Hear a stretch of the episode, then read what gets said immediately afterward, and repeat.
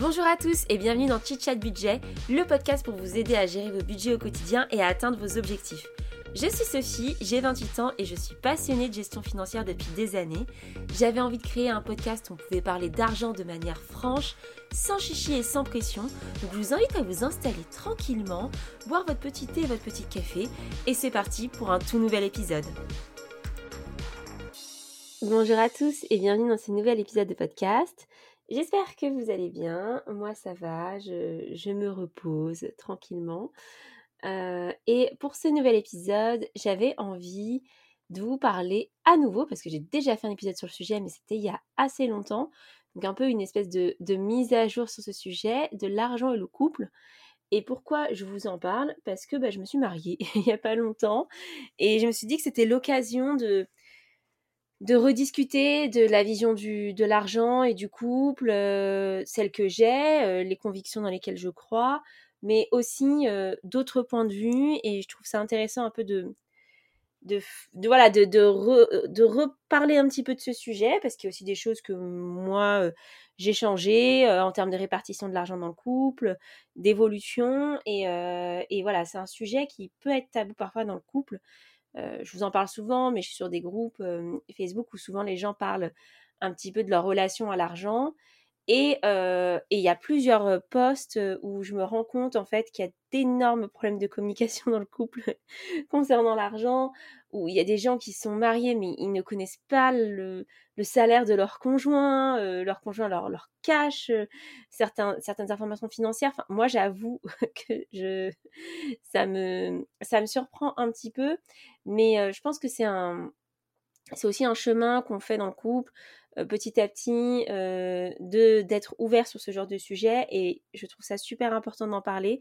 Donc peut-être que ce podcast va vous aider à vous poser certaines questions si c'est pas déjà fait dans votre couple, à confirmer certaines choses ou euh, voilà, à vous ouvrir sur d'autres sujets qui peut-être amèneront euh, ce sujet-là si vous êtes en couple aujourd'hui. Et si vous ne l'êtes pas, bah, peut-être euh, quand vous le serez, et peut-être que vous n'avez pas envie, c'est pas une, c'est pas une, injonction, mais voilà, c'est des questions que vous vous poserez forcément, auxquelles à un moment on est confronté. Et, moi, je trouve ça très sain dans un couple d'en parler. Alors après, ça ne veut pas dire que la personne avec vous est toujours très à l'aise. Euh, voilà, moi, mon conjoint, il, s'en fout un peu de l'argent. Euh, voilà, c'est plutôt moi qui, qui, gère les finances et qui gère les investissements, alors que bon, j'essaie de lui en parler euh, assez souvent. Hein, je fais pas n'importe quoi non plus et je veux qu'il soit conscient de ce que je fais avec son argent.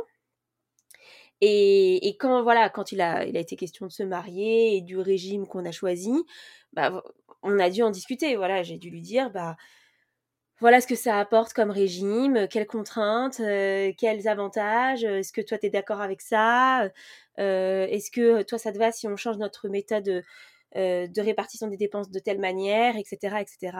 Et donc je pense que je pense que c'est pas mal de refaire un peu le point dessus, surtout que il me semble il y a quelques temps il y a eu un peu une vague d'informations autour de ça. Quelqu'un Titu Lecoq, je crois, qui a écrit un livre sur le sujet et donc ça a un petit peu parlé dans les médias. Donc j'ai essayé d'un petit peu écouter ce qui se disait, là où j'étais d'accord, pas d'accord. Globalement, je suis assez d'accord sur tous les points. Et, un des gros sujets qui revient et qui je pense est central, mais j'arrêterai pas de le répéter dans cet épisode, c'est la question du patrimoine en fait. Ce que je me rends compte souvent, c'est que les gens confondent la répartition des charges dans un couple et le patrimoine créé. Et c'est là où est le problème en fait, c'est que souvent, enfin, la question c'est pas comment on répartit l'argent dans le couple, quelles sont les dépenses, c'est qui se crée du patrimoine dans le couple. Et j'avais l'exemple, et peut-être qu'on y reviendra plus tard, où c'était un, post Facebook d'une fille qui expliquait qu'elle gagnait moins que son conjoint, mais qu'elle avait acheté la maison dans laquelle il vivait aujourd'hui. Et en fait, ils étaient en, euh, en prorata des revenus sur les charges, mais que lui voulait pas du tout euh, contribuer en termes de loyer, ni sur les travaux de la maison, etc. Et dans les commentaires, il y avait beaucoup de gens qui disaient non, mais c'est n'importe quoi. Euh, il vit dans la maison, il en profite, il devrait payer un loyer, il devrait participer aux travaux de la maison, et patati et patata, c'est totalement injuste, etc. Il gagne plus, blablabla. Alors, euh, sur cet exemple, et comme ça, ce sera mon introduction du podcast, euh, moi, je ne suis pas du tout d'accord avec ça. Euh, pour le coup, je trouve que justement, en fait, il n'a pas à payer une part de crédit ou une indemnité de loyer à sa conjointe et il n'a pas à participer aux travaux de la maison parce que au final, la personne qui est propriétaire de cette maison, ce qui n'était pas marié, il me semble, bah c'est la femme en fait. C'est la femme et donc en cas de séparation, c'est elle qui se crée du patrimoine. Et demain, si lui, en fait, l'aidait à payer un crédit ou payer des travaux, c'est elle qui se serait enrichie sur son dos. Et effectivement, elle bénéficie aussi de la vie à deux. Euh, ses charges d'électricité qui sont divisées par deux ou au prorata de leurs revenus, euh, ses courses, etc. Donc c'est pas comme si ça n'allait que dans un sens. Après, forcément, intuitivement, on a envie de se dire, bah, c'est normal qu'il contribue, il y habite et blablabla, blablabla. Mais si vous regardez la situation inverse, parce que très souvent c'est plutôt l'homme qui, euh, qui est propriétaire et la femme qui ne l'est pas dans notre société, bah, tout le monde se dirait non, mais c'est vrai qu'elle est, euh, que du coup, elle est lésée, elle peut pas ne pas être propriétaire et en même temps participer aux frais. D'autant plus, et ça, j'y reviendrai plus tard, que si dans ce cas-là, vous contribuez au crédit et que vous pouvez le prouver, vous pouvez après vous retourner en cas de séparation en disant mais attendez moi j'ai payé une partie du crédit en fait. J'ai payé une partie des travaux donc en fait ce bien m'appartient en, en, partie et du coup en fait ça peut avoir l'effet inverse. Donc en fait, la question, comme je disais, c'est pas qu'une question de qui dépense quoi dans le couple, mais c'est qu'est-ce que ça crée et qu'est-ce qui qu'est-ce qui reste à la fin et quel patrimoine est créé à la fin du couple. Et c'est vrai que Titu Lecoq, elle, elle prend souvent cet exemple où elle explique que euh, parfois, dans un couple, quand il y a un écart de salaire et qui est, normal, qui est généralement plus euh, l'homme qui gagne plus, plus d'argent que, que, la femme, je parle des couples hétérosexuels hein, euh, principalement, parce que c'est ce que je connais, je ne sais pas du tout comment ça se passe dans des, dans des couples homosexuels, et bien souvent, les grosses dépenses qui vont créer du patrimoine, l'homme va s'en charger en disant, bon, t'as pas les moyens, t'inquiète pas, je le prends à ma charge, comme une voiture par exemple, elle utilise souvent cet exemple, et, euh, et, du coup, à la fin, imaginons, attends, et elle, elle va, je, ne sais pas, acheter euh, euh, à faire les courses, etc. Bah à la fin, s'ils se séparent, euh, l'homme il aura une voiture et elle elle aura rien en fait. Alors que c'est elle qui aurait dû se mettre en sécurité financière par rapport à son patrimoine qu'elle n'avait pas par rapport à son conjoint. Donc en fait, il y a plein de choses, un petit peu des, des fausses croyances à, revoir et, euh, et comme bah, vous êtes de plus en plus à écouter ce podcast et plus qu'au début, je trouvais ça bien de, de, se remettre un petit peu dedans pour cet épisode. Donc déjà, je vais un petit peu parler des différentes répartitions possibles au sein d'un couple euh, en termes d'argent. Euh, on va rentrer un petit peu dans le détail, mais euh, disclaimer, déjà, il n'y a pas qu'une manière de fonctionner, c'est pas parce que moi j'en privilégie une que, que c'est la meilleure. à vous de faire votre chemin financier et de réflexion financière dessus. Et puis surtout, en fait, c'est toujours à mettre en perspective avec votre situation de couple. C'est-à-dire que on ne peut pas avoir la, même répartition, qu'on soit en concubinage, paxé, marié, sous tel ou tel régime. Déjà, ça change beaucoup de choses. qu'on ait le même patrimoine de départ, pas le même patrimoine, pas le même salaire, etc. etc. En fait, c'est multifactoriel. Et donc, du coup, on a des, des répartitions classiques, mais moi je trouve qu'il y a toujours des exceptions où il y a toujours un oui, mais, etc. etc. Je vais vous donner l'exemple du 50-50. Le 50-50, euh, c'est euh, chacun met la même somme pour les charges du couple. Alors, ça a été assez euh, décrié dernièrement en disant que ça désavantageait le plus faible salaire du couple, etc. Mais en fait, déjà, ça dépend de s'il y a un écart de salaire entre les deux. Donc, si on n'a pas au final, le 50-50 peut se révéler assez juste. Et par exemple, moi, dans mon cas, mais je suis une exception et ça, je, le concède totalement, mais c'est aussi pour ça que j'en parle. Mon conjoint avait certes un salaire moins élevé que le mien, mais il avait plus de patrimoine que moi. Et ça, pour plein de raisons, j'en avais déjà parlé dans le premier épisode sur le sujet, c'est que très souvent dans les couples hétérosexuels, la femme se met avec une personne plus âgée. Pour plein de raisons je sais pas, sociologique, de sécurité, j'en sais rien, euh, de maturité, ne euh, me posez pas la question. Moi, c'est mon cas en tout cas, je me suis mise avec quelqu'un qui est plus âgé que moi. Et donc, forcément, euh, cette personne, elle a peut-être travaillé depuis plus longtemps, et il s'est passé plus de choses dans sa vie. Peut-être qu'elle a touché des héritages, peut-être qu'elle a pu plus économiser, peut-être qu'elle a pu plus construire sa carrière, etc. Et donc, en se mettant ensemble, on part forcément avec un écart qui en plus, enfin, augmenter avec des écarts de salaire, des écarts d'héritage, où souvent les hommes sont privilégiés. Enfin voilà, c'est multifactoriel encore une fois, mais c'est un, un fait. Du coup, moi, quand j'ai commencé ma vie avec cette personne, on avait un écart de patrimoine. Cette personne avait plusieurs milliers d'euros de côté, parce que c'était un très bon gestionnaire de son argent. Et bah moi, je commençais avec rien. Donc, donc voilà. Et il s'avère qu'au final, mon métier est beaucoup plus rémunérateur, en tout cas en région parisienne. Donc, petit à petit, bah, au début, j'étais à peu près au même salaire et mon métier a augmenté, augmenté, augmenté. Sachant que, je crois que j'ai déjà dit dans d'autres podcasts, moi j'ai tendance à bouger, à prendre des risques professionnellement. quand je m'ennuie à un endroit, je bouge. Donc c'est aussi pour ça que mon salaire a augmenté. Si, j'étais restée dans mon premier job, on serait resté à peu près au même niveau de salaire, vous voyez. Donc c'est aussi parce que j'ai pris des risques. c'est pas juste, c'est pas juste, ça m'est pas juste tombé du ciel, quoi. Et donc, pour moi au début, on faisait du 50-50. Alors quand j'étais alternante, c'était difficile parce que justement, bah, j'avais pas le même bah, j'avais pas un pouvoir d'achat ultra élevé. Donc, du coup, j'avoue qu'à l'époque, je, sais pas que je trouvais pas ça juste, mais c'était un choix, peut-être un choix un peu féministe aussi, sur le coup, dans ma tête, en me disant bah non, moi je veux pas qu'on pense que je suis avec lui pour l'argent parce que lui travaille et que moi je suis en alternance.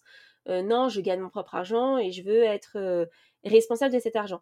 Et en fait, je pense qu'à l'époque, c'est tout à mon honneur, mais dans les faits, ça créait une inégalité dans le couple que aujourd'hui, je pourrais remettre en question et je pourrais me dire bon, est-ce que vraiment c'était la bonne solution à l'époque?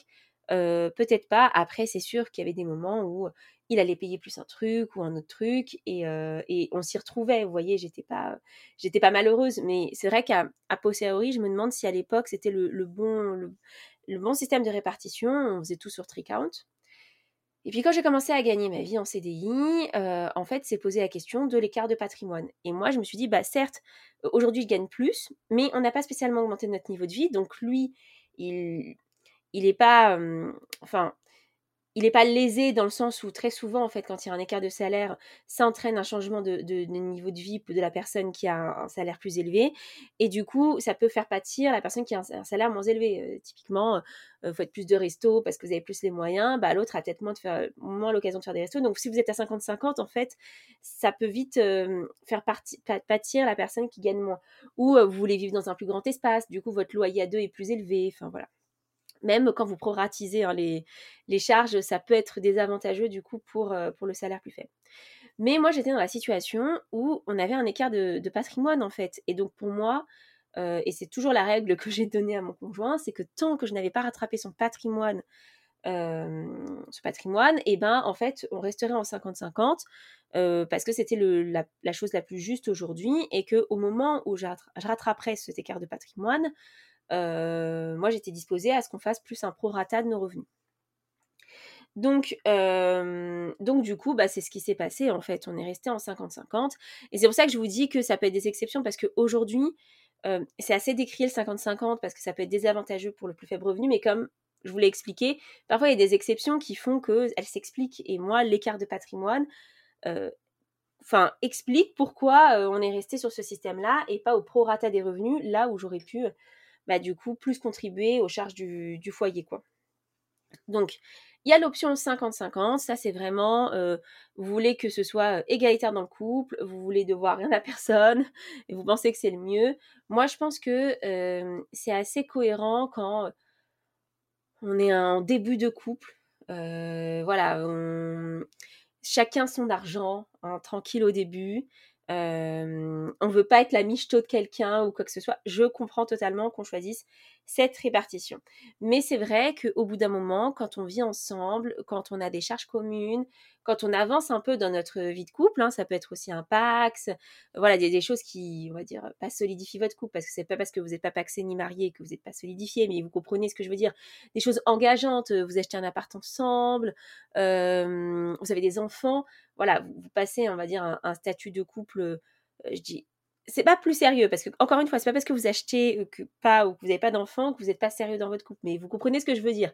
Euh, quand vous êtes plus au début de votre relation dirait vraiment comme un petit couple bah euh, vous pouvez aussi vous faire une répartition en fonction des revenus au prorata. Et voilà, je pense que c'est une option intéressante, c'est assez juste. Après, comme je disais en introduction, il faut pas que du coup ça devienne ah bah il y a des choses qu'il faut acheter un peu en patrimoine, c'est le plus haut revenu qui les achète et pas le plus petit revenu. Une voiture, ça doit s'acheter à deux, peut-être pas à 50-50, peut-être à 70-30, vous voyez, mais il faut que ça reste des achats à deux. un appartement, je vais vous donner mon exemple quand on a acheté notre résidence principale, euh, moi, j'avais pas totalement rattrapé l'écart de patrimoine avec mon conjoint. Et donc, je ne pouvais pas contribuer en termes d'apport autant que lui. Voilà. Et donc, je ne possède pas 50% de l'appartement, j'en possède 47. Parfois, il me le dit pour m'emmerder de temps en temps. Mais voilà, je ne possède pas 100% de enfin, 50% de cet appartement. On a acheté un deuxième studio là où je possède 50% parce que c'est bon, j'ai rattrapé mon écart. Mais moi, ça a été un, un moyen pour moi d'accéder à la propriété, le fait qu'il ait plus d'apport à l'époque. Donc c'est un moyen de m'enrichir, hein, donc je me sens pas lésée du tout dans cette opération. Et, voilà, enfin, j'y ai contribué. C'est pas parce qu'à l'époque il, avait plus de patrimoine que j'ai pas mis d'apport et que du coup on est à un 70-30. Vous voyez ce que je veux dire? Mais en fait, il faut contribuer, il faut contribuer au patrimoine parce qu'à la fin, c'est ce qui reste. Et donc, euh, quand on va faire les comptes, si jamais vous devez vous séparer, c'est pas vos courses euh, chez Lidl qui vont faire la différence. Non, c'est la personne qui a acheté des trucs, une voiture. Euh, même si, bon, en termes de patrimoine, une voiture, ça a plutôt tendance à, à se déprécier, mais c'est quand même, ça a quand même une valeur économique. C'est un appartement, c'est des objets, c'est des meubles voilà, vous vous séparez, euh, vous avez rien meublé chez vous, du jour au lendemain, vous devez trouver un autre appart, euh, vous avez aucun meuble parce que vous avez rien acheté et parce que euh, lui, elle a acheté le canapé à 500 balles et que vous, bah, vous avez plutôt payé la facture d'électricité à 100 euros. Vous voyez ce que je veux dire? En fait, faut faire toujours, faut toujours réfléchir, même en, en prorata des revenus, à où va l'argent en fait et à quoi c'est destiné. Et quand il y a quelque chose qui est lié euh, à, du, matériel, euh, il faut y contribuer dans la mesure du possible. Voilà. Donc pour moi, c'est super important. Et puis, il y a aussi la team, on met euh, tout en commun. on se pose plus de questions. Alors, pour moi, ça dépend toujours de, oh, comme je vous ai dit, hein, de votre statut dans votre couple. et aussi de votre relation à l'argent. Si vous faites ça parce que vous n'avez pas envie de gérer, vous n'avez pas envie de voir les comptes, c'est trop compliqué, euh, faut bien quand même s'assurer que ça laisse personne dans le couple. Et alors, moi personnellement, je crois que j'ai déjà dit dans un podcast, c'est le choix que j'ai fait aujourd'hui depuis que je suis mariée, c'est de tout mettre en commun. Mais pourquoi je mets tout en commun? Déjà parce que j'ai choisi un régime matrimonial qui, qui est en accord avec ça. C'est la communauté acquets, donc c'est quand on ne fait pas de contrat de mariage. j'ai choisi ce régime et donc forcément, en fait, le régime fait que tout ce qui est, lié au couple, toute la création de valeur pendant euh, le mariage est commune. Donc en fait, autant mettre ses comptes en commun. Enfin, vous voyez ce que je veux dire? Enfin, là, à partir de maintenant, tout ce qu'on crée est commun. Donc, euh, ça a peu de sens en fait de séparer nos comptes. On a toujours des comptes personnels. Euh, pourquoi? Parce que alors déjà, c'est plus facile en gestion de livrets, c'est que comme ça, on a nos livrets sur nos comptes perso, ça nous évite d'avoir des livrets en commun. Parfois, on n'a pas le droit d'avoir des livrets en commun. Donc euh, voilà, ne pas avoir tout dans la même banque, euh, je trouve que c'est pas mal. Euh, ça permet aussi d'avoir parfois envie d'acheter des choses qu'on n'a pas forcément envie qu'elles passent sur le compte commun. Alors c'est pas forcément un truc pour cacher à l'autre, mais un cadeau, une surprise, un petit craquage shopping. voilà, il y a des choses parfois, on n'a pas envie de faire ça supporter au couple, même si dans les faits ça change pas grand-chose par rapport au, régime. Hein. Mais, mais voilà, c'est un fait. Parfois, il y a des petits trucs on, aime bien, tu vois. Moi, j'aime bien pouvoir acheter un petit cadeau à mon mec euh, sans qu'il soit au courant dans les minutes parce qu'il a vu euh, qu'il y avait un retrait, tu vois. et donc, euh, et donc, c'est aussi pour ça qu'on a gardé ces comptes-là. Et la stratégie aujourd'hui, c'est de tout mettre en commun et que l'épargne qu'on peut se constituer alors là, en fin de mois, même si j'arrête pas de, dire qu'il faut faire son épargne en début de mois, mais c'est parce qu'on essaie de trouver notre rythme aussi financier. Comme je vous l'ai déjà expliqué il y a deux épisodes, euh, on se marie, mais on refait un mariage l'année prochaine et on attend un enfant. Donc en fait, il y a plein de trucs de budget là qui il y a de l'argent qui sort de tous les côtés hein du coup c'est plus simple pour nous de gérer comme ça en attendant de vraiment trouver notre rythme financier notre rythme de dépenses régulier parce que quand on achète une poussette ou des trucs comme ça, ça fait des dépenses énormes d'un coup et du coup c'est difficile de vraiment visualiser ce qui nous reste. Mais tout ça pour dire que l'idée c'est qu'à la fin, l'épargne qui reste, on se la divise en deux et on se la verse mutuellement, enfin chacun dans nos comptes personnels, à charge de les mettre sur nos livrets ou de laisser une petite partie sur notre compte courant pour quelques petites dépenses par-ci par-là personnelles. Mais voilà, moi je fais un craquage, j'ai envie d'acheter plein de, petites, petits vêtements à ma fille. Euh, mon mec, il en a marre que je sois consumériste, etc., etc. Bon, bah du coup, euh, je vais le faire sur mon compte perso. Enfin voilà, il y a des petits kiffs comme ça. Parfois, ça nous fait juste plaisir et, et on n'a pas envie de se justifier, même si on n'est pas du tout dans cette relation-là. Mais euh, voilà, lui, il est passionné de BD. s'il a envie de s'acheter des BD de collection à plus de 100 balles, bah voilà, s'il a envie de le faire et qu'il il veut, il se peut pas se poser la question. Ah, Sophie va m'engueuler bah, il le fait sur son compte commun. Voilà, vous voyez ce que je veux dire, c'est pour ce genre de dépenses.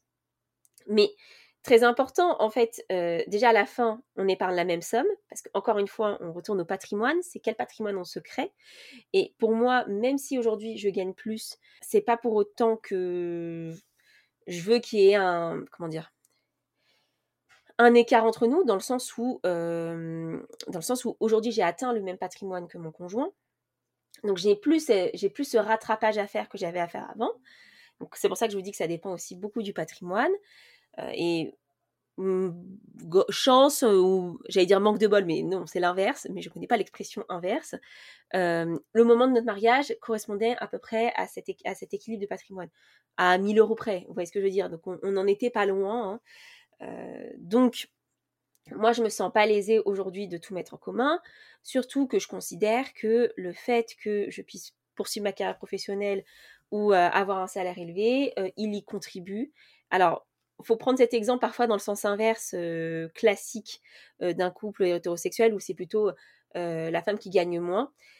Et très souvent, bah, ce qui peut se passer, c'est que si elle fait, privilégier la carrière de son conjoint, j'en sais rien, elle peut devenir femme au foyer au début, au début d'un nouvel enfant. Il peut se passer ce genre de choses où elle peut avoir la charge un petit peu de la plus de la maison et des tâches ménagères. Et ça, c'est un coût en fait qui est invisibilisé aujourd'hui, mais que moi je visibilise dans le sens où je me dis bah oui, en fait, si lui prend plus soin de la maison parce qu'il finit plus tôt, parce que du coup, il va aller faire les courses, etc., etc., bah en fait moi ça me permet d'avoir cette carrière professionnelle et de finir un peu plus tard et d'avoir cet argent. Donc en fait, il contribue indirectement et même directement à ce salaire qui est plus élevé. Vous voyez ce que je veux dire? Donc je me sens pas lésée de donner l'écart de salaire supplémentaire à mon conjoint et, de le diviser en deux parce qu'en fait, sans lui, je suis pas sûre d'être à ce niveau-là. En fait, sais pas si c'est très clair, mais je vais reprendre cet exemple un peu plus tard, notamment au niveau de la création d'entreprise au sein d'un couple. Mais, euh, mais voilà, pour moi, ce qui est important quand on, quand on met tout en commun, c'est que chacun s'enrichisse de la même manière. Euh, et aujourd'hui, bah, c'est le cas. Voilà, aujourd'hui, on met tout en commun. Ça simplifie beaucoup de choses. Ça fait aussi un peu bizarre parce que moi, j'avais l'habitude de beaucoup épargner, du coup, vu que je faisais quand même attention à mes dépenses et qu'on essayait de pas trop augmenter notre niveau de vie. Donc, bah, forcément, je vais moins épargner de mon côté, mais on reste un couple qui épargne plutôt bien. Donc, euh, voilà, c'est des, des, changements de vie. Et encore une fois, c'est ce que je disais, la répartition de l'argent dans le couple, elle peut évoluer au fil du temps et au fil de votre relation. Et justement, enfin, en fait, les différents régimes influent beaucoup quand vous êtes en concubinage, quand vous commencez la vie à deux. Mais je comprends totalement qu'on mette pas tout en commun, ou qu'on sache pas trop si on fait un prorata des revenus, ou qu'on ne connaisse pas trop le salaire de son conjoint. En fait, c'est normal, c'est pas pas forcément la première chose dont on parle au début d'une relation. Après, quand on commence à, être paxé ou à avoir un peu plus de d'années de, de, couple, etc., voilà, il faut forcément que la question de l'argent, elle, elle apparaisse. Et même quand vous allez vous marier, pour choisir bien votre, votre régime, euh, faut être au courant des choses. Et moi, je vois aussi beaucoup une tendance qui dit il faut forcément être en séparation bien. en fait, quand on est en séparation bien, chaque création de valeur appartient à chaque personne en gros. C'est chacun son argent, voilà. alors que en communauté réduite aux acquets, ce qui est créé pendant le mariage appartient aux deux, en fait. Et vous avez aussi la communauté universelle où là, c'est même ce qui est avant le mariage, qui appartient aux deux. Enfin, je vais pas trop rentrer dans le détail parce que c'est voilà, c'est un régime un peu particulier. Mais du coup, enfin, je trouve ça super important d'en parler à ces moments-là, quand on est en Pax, on choisit un régime, enfin, on, choisit un type de régime, si on est en séparation ou en communauté réduite au quand on se marie aussi, et c'est important de savoir ce que ça, ce que ça implique. Et surtout, je trouve qu'il y a beaucoup de fausses croyances, parce que pour en discuter assez souvent avec plein de gens, j'ai souvent des, des, réponses qui me disent mais attends, et ceci et cela. Et en fait, je voulais un peu aussi les déconstruire avec vous. Donc, j'ai fait une petite liste. Déjà, un des premiers trucs qui me, revient quand je parle de communauté réduite aux acquets, on me dit non, mais la séparation de, de biens, c'est mieux parce que euh, tu voles pas l'héritage de l'autre, nanana, nanana. Alors, on va mettre les choses au clair. Hein. Euh, l'héritage, en fait, ça ne tombe pas dans la communauté de biens. C'est-à-dire que euh, vous êtes un couple, ok, malheureusement, un, parent des, des parents décède, la personne qui touche l'héritage récupère de l'argent, elle investit cet argent pour un bien à deux, d'accord? Au moment de la séparation, si elle peut prouver qu'elle investit l'argent de l'héritage dans cette maison qui, est aux deux, eh ben, en fait, elle va, ça va sortir de la, de la séparation. Enfin, ça va sortir de l'argent commun. Voilà, c'est pas un truc qui va être divisé. Donc ces histoires de vol d'héritage et je sais pas quoi, c'est complètement une affabulation en fait. après, il faut, pouvoir le justifier, mais un héritage, vous le justifiez assez facilement. vous touchez de l'argent, cet argent, je sais pas, vous le mettez sur votre livret d'épargne et après vous l'utilisez en apport.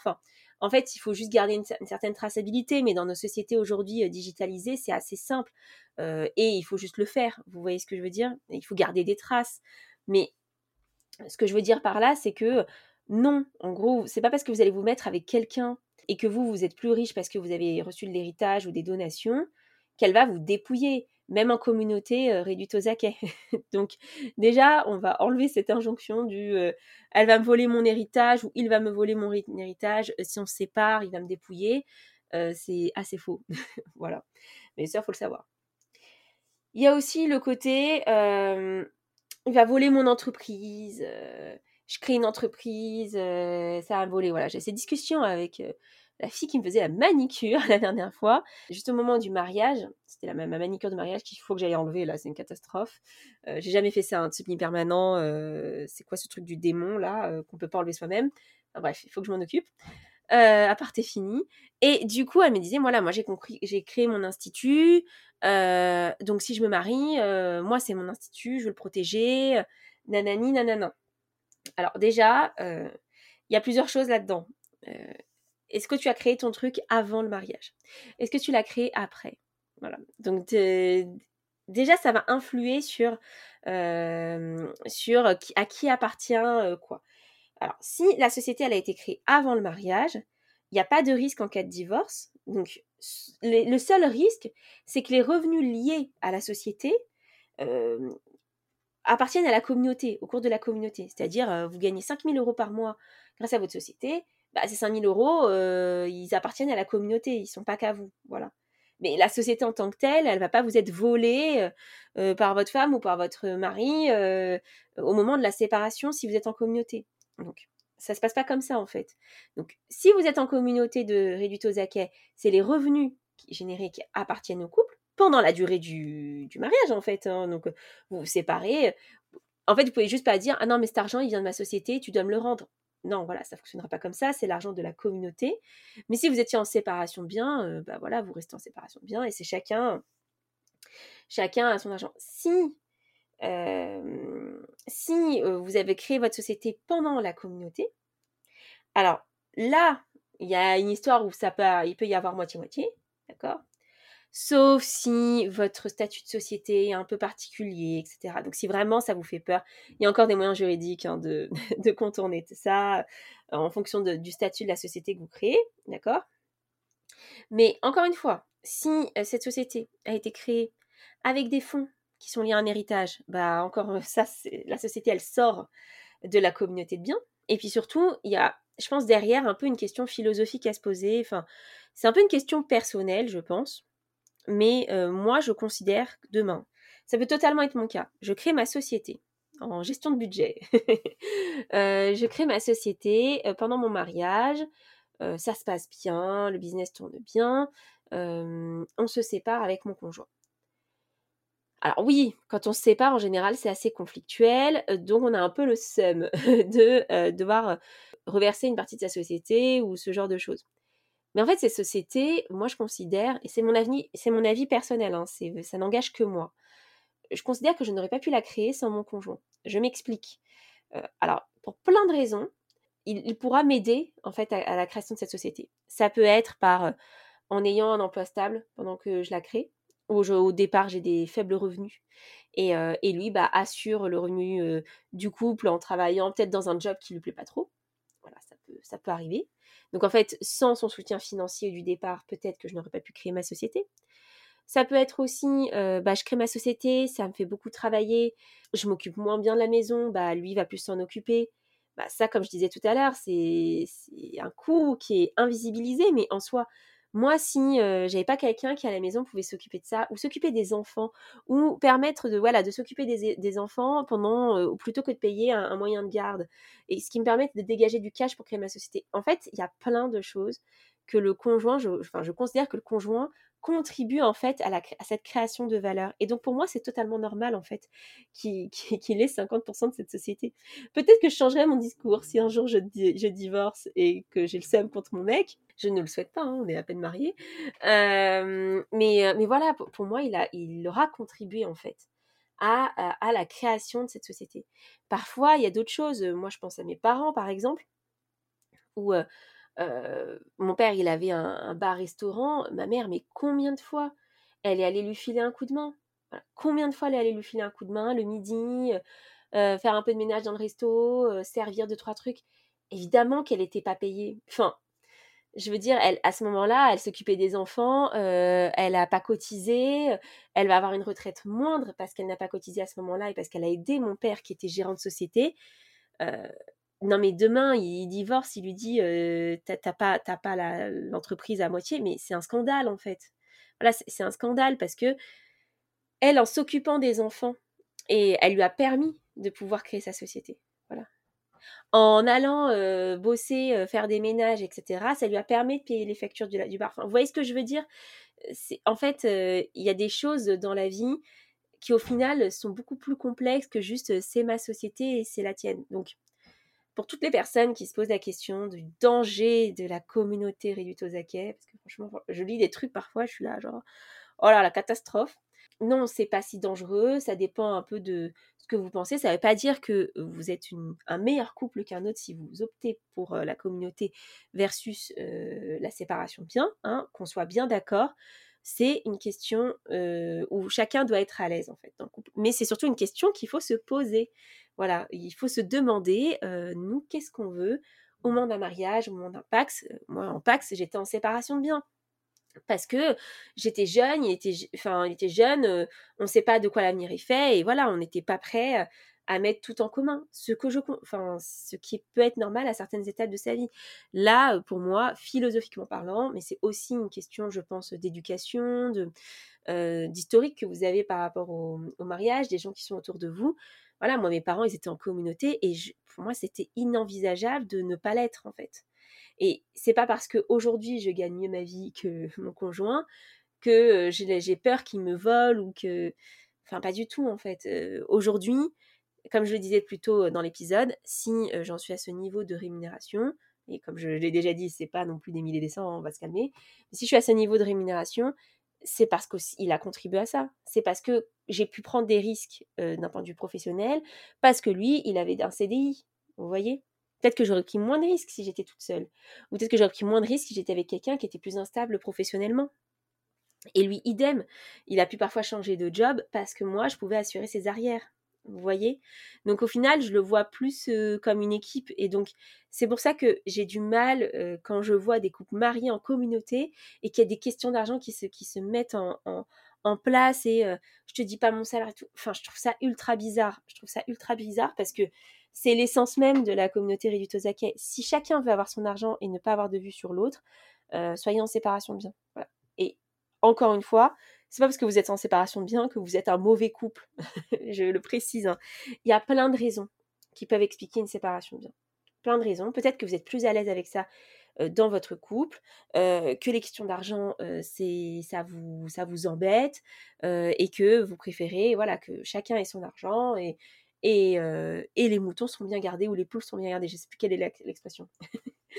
Mais voilà, vous voyez ce que je veux dire. Donc tout ça pour dire que l'argent et le couple, c'est vraiment une question un peu personnelle où il y a la question du patrimoine, en résumé, hein. la question du patrimoine à se poser, super important. À la fin, qui, qui est le gagnant en fait? Est-ce que quelqu'un a été lésé par rapport à l'autre? Euh, Si je reprends l'exemple du, couple où la, fille avait acheté une maison et, et où le, conjoint habitait dans cette maison, au final, à la fin, si le conjoint il payait les travaux et qu'il payait euh, un espèce de loyer, euh, qui est gagnant à la fin? Eh bien, ce serait la fille. Ce serait la fille parce que c'est elle qui se sera constituée du patrimoine. Et lui n'aura rien. Et ça aurait été le sens inverse, je pense que ça aurait beaucoup plus touché. Mais là, le poste, comme il était orienté où c'était la fille euh, qui, avait, qui avait ce bien-là, je pense que ça a créé un biais un petit peu genre, faut qu'elle se sécurise, en plus elle gagne moins, etc. alors qu'en fait, c'est totalement injuste que, qu'elle demande une indemnité à, son, à son conjoint pour vivre dans cet appartement. Après, sur les charges, les, les, charges, les taxes ou ce genre de choses, là, j'ai un discours beaucoup plus nuancé. Euh, sur une taxe foncière, par exemple, euh, pourquoi est-ce que elle, elle paierait tout et lui rien? Voilà, alors qu'il habite dans cette maison euh, et qu'il en profite bien. Donc peut-être qu'il y a des questions à se poser dans le couple et se dire bon bah voilà, moi je paye certes le crédit, je m'enrichis, mais je veux que sur certaines taxes, taxes foncières ou peut-être les intérêts d'emprunt par exemple, les intérêts d'emprunt, je veux que tu contribues pour rata des revenus. Voilà, c'est une, c'est une discussion à ouvrir. Et je pense que c'est super important parce que D'autant plus qu'on rentre un peu dans une ère ultra inflationniste où les choses coûtent plus cher, où ça crée des tensions au niveau de l'argent dans le couple.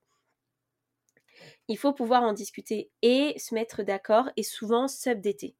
Voilà, euh, moi très régulièrement, quand on était à 50-50 avec mon conjoint, je lui disais est-ce que, euh, est-ce que tu te sens mal à l'aise avec ça? Est-ce que tu voudrais qu'on passe à un prorata?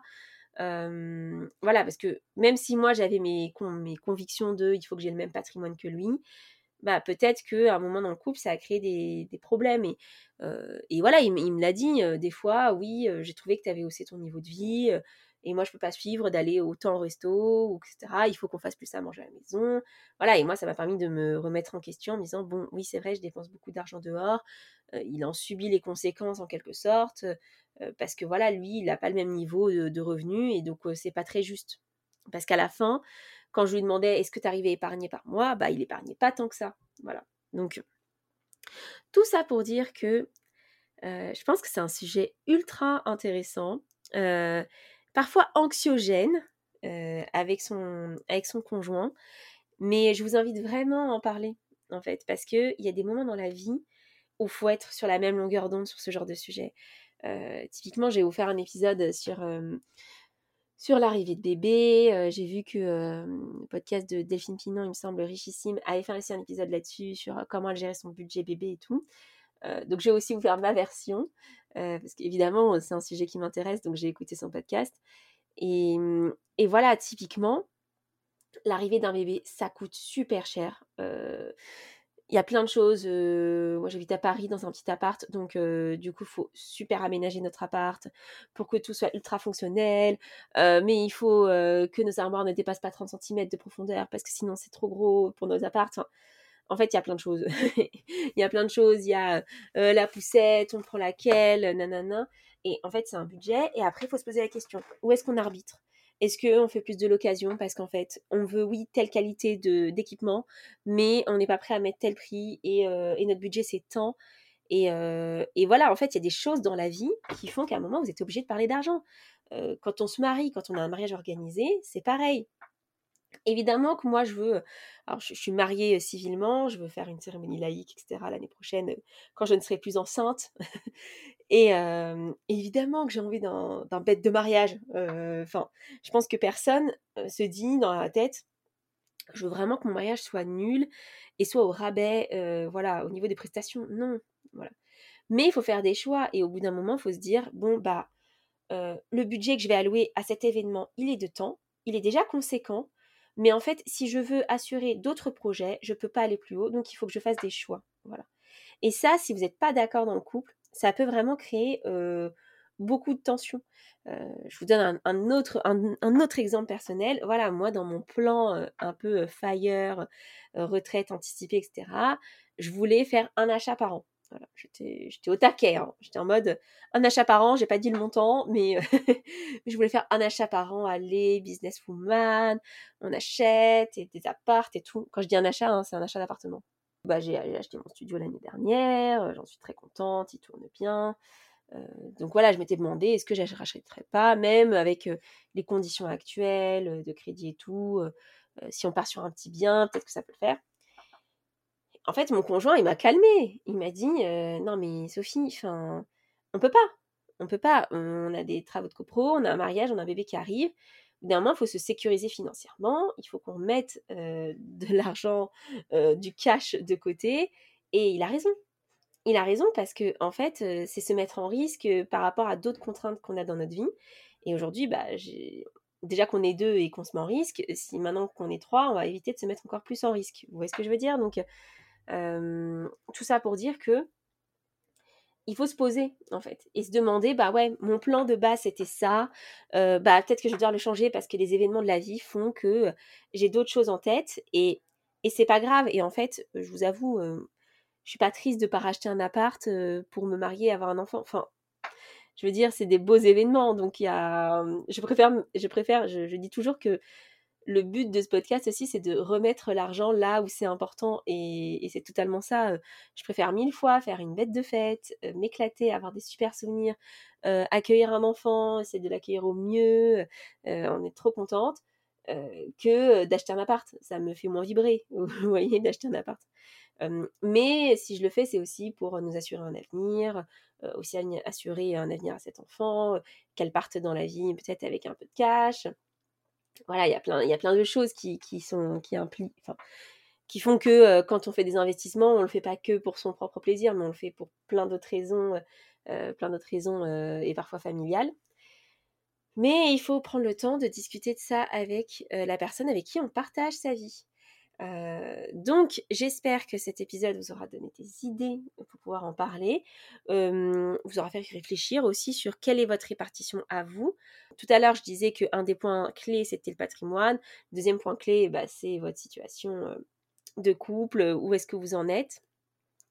D'autant plus que je me souviens, quelqu'un m'avait posé la question, c'était un couple, c'était le parent d'une amie qui, qui eux ne sont pas mariés et tout, un peu rock'n'roll, vous voyez, tu vois.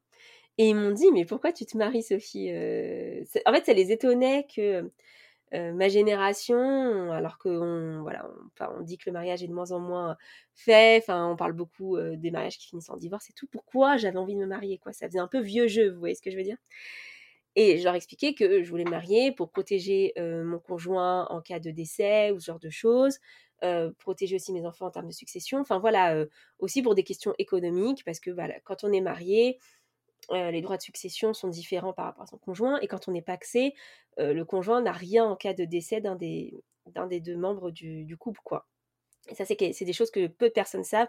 Je le répète souvent dans les podcasts, hein, mais si vous êtes en couple ou seulement paxé et que vous voulez protéger votre conjoint en cas de décès, allez voir un notaire et parlez testament un minimum parce que voilà, ça vous protégera pas à 100%. Vous aurez des, de gros frais en termes de succession, mais peut-être que vous pourrez au moins faire quelque chose parce que voilà, la vie, on ne sait pas de quoi elle est faite. C'est un peu glauque d'en parler, mais, mais c'est important et pour moi, c'est une preuve d'amour.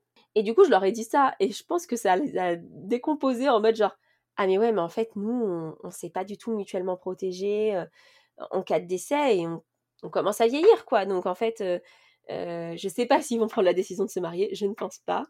Mais peut-être réfléchir juste à qu'est-ce qui se passe en cas de problème? Voilà. Et parfois dans le mariage, on parle de, divorce et tout, mais un autre gros problème qui peut arriver, c'est le décès d'un des conjoints. Bah, qu'est-ce qui se passe en fait? Voilà, je sais que mmh, Aujourd'hui, le statut que j'ai de mariage, etc., moi, il me rassure là-dessus. Je sais que ma famille est protégée en cas de problème.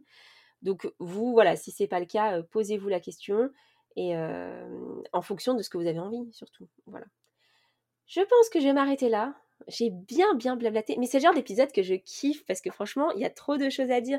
Et je pense que ce serait le genre d'épisode, ça vaudrait trop le coup d'avoir vos avis dessus. Enfin, je pense que je vais faire un peu des, petits sondages sur Instagram. J'aurais peut-être dû les faire avant l'épisode pour avoir vos retours. Mais j'en parlerai peut-être dans un autre épisode, voilà. mais mais il y a trop de choses à dire parce qu'en fait, très souvent, la relation qu'on a à l'argent et la relation qu'on a à l'argent dans le couple, elles sont liées à plein de choses, à une situation familiale personnelle, à des choses qui sont arrivées dans, sa vie. ça peut être avoir, voilà, avoir été confronté à la pauvreté ou, ou genre de choses. Enfin, en fait, ça crée beaucoup de freins et, de, fausses croyances. Et, je pense que c'est important un peu de débloquer tout ça là et de se poser vraiment les questions et de demander concrètement qu'est-ce qui se passe en cas de séparation et, et de se dire est-ce que je suis protégée? Voilà je me souviens, c'était.